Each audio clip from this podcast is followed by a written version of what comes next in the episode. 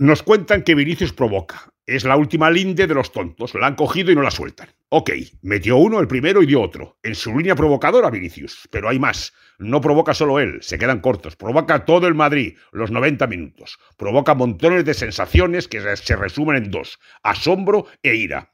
Y además gana. Provocación.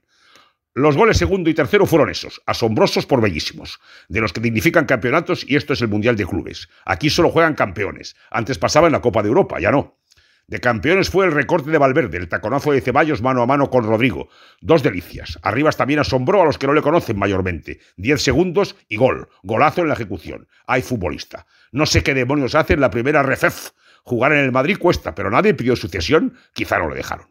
La ira aparece viendo defender al equipo, lo que concede, lo que le crean y rematan. En cuanto Álava y Chouameni estén en su mejor versión y Cavaminga en su sitio, la cosa mejorará. Y si Mendy fuera el de hace un año, ni les cuento.